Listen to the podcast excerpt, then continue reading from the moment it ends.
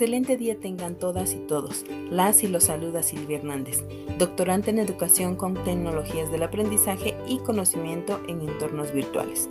Sean bienvenidos al episodio 1 de temas relacionados a la tecnología educativa y psicología de la educación.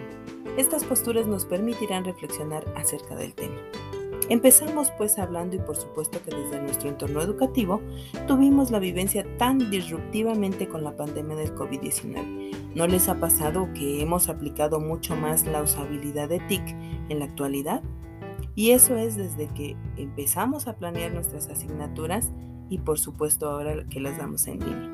Nos sentamos a armar estrategias que nos provoca ir eligiendo cuál es la aplicable, también hacemos uso de la gamificación de herramientas digitales y tratamos que sean las más adecuadas para que sean con mayor eficacia, eficiencia y satisfacción para nuestros discentes y también para nosotros. Por supuesto, no se diga al desarrollar las, clases, tenemos que atrapar su atención considerando así el contexto socioeducativo, el proyecto curricular, las opciones pedagógicas que se exija y así como los recursos digitales que tenemos en nuestro entorno virtual de aprendizaje. Y con todo lo anterior, es momento de incluir y usar las tecnologías de la información y comunicación, pues son parte de los recursos tecnológicos y estrategias didácticas que nos permite eh, el mayor trabajo educativo y con el que generamos ese conocimiento, siendo, el objetivo principal en la práctica educativa.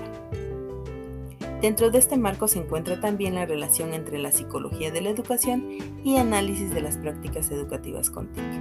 Es de vital importancia que cuando estamos interesados en aplicar los procesos de enseñanza-aprendizaje, sumergirnos y comprender dicho proceso. Nos compromete a tener un panorama amplio, abarcando disciplinas y ámbitos de conocimiento que nos permitirá el análisis de las prácticas educativas. Por su parte, el aprendizaje de las tecnologías de información y comunicación al aprendizaje y conocimiento, mm, convirtiéndose en procesos interactivos y comunicativos.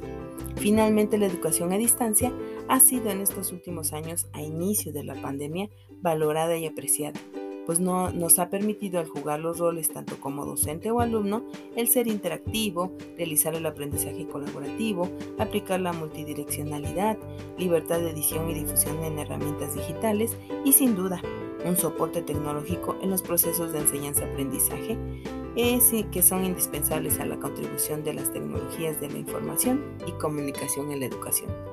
Agradezco el tiempo de escucharme, ha sido un placer expresarme por este medio. Si gustas realizar una aportación al tema, puedes escribirnos en comentarios.